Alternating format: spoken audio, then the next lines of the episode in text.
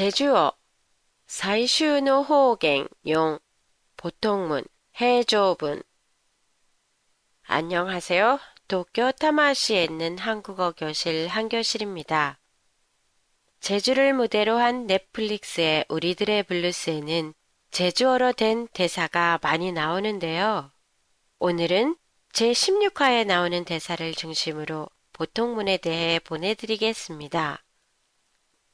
시장에서 은기 어머니에 대해 나쁘게 말하는 상인 할머니와 크게 싸운 왕삼춘 춘이는 화장실에서 나온 후 옥동에게 자기 아들 만수에게 무슨 일이 생긴 것 같다고 하면서 이렇게 얘기를 하지요. 뭔가 이상하오다. 만수가 혼달 넘게 연락 안 한 적 어신디. 첫째 문장 끝에 오는 우다, 나, 자주 듣는 수다는 습니다와 같은 의미예요.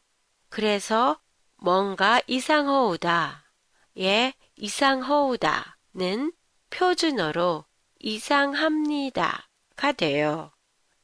그 다음에 대사 연락 안 한 적 어신디 이 부분은 연락 안 한 적이 없는데의 뜻으로 어신디의 디는 표준어의 는데 은대와 같아요. 춘이는 전화를 안 받는 며느리에 대해서도 이렇게 얘기를 하지요. 하루 이틀 갈수록 자꾸 의심이 들어 마심게 말 끝에 오는 마심은 표준어로 습니다예요. 그래서 의심이 들어 마심은 의심이 듭니다가 되는데요. 뜻을 강조하기 위해 마심 뒤에 개를 붙여 마심개라고 말하기도 해요. 시장 장면에서 만수돌 왔죠? 라든가 알았죠? 처럼 아쩌 어쩌는 과거 보통문의 반말을 나타낼 때 사용해요. 이 두 문장을 표준어로 하면 각각 왔다, 알았다가 돼요.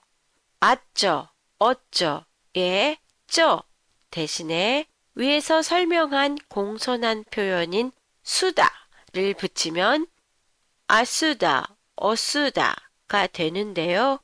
의미는 표준어로 아습니다, 얻습니다가 됩니다.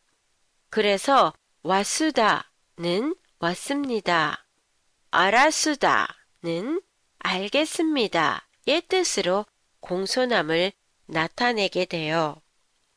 한교실의 팟캐스트에 대한 의견이나 감상이 있으시면 홈페이지를 통해 보내주시면 감사하겠습니다. 안녕히 계세요.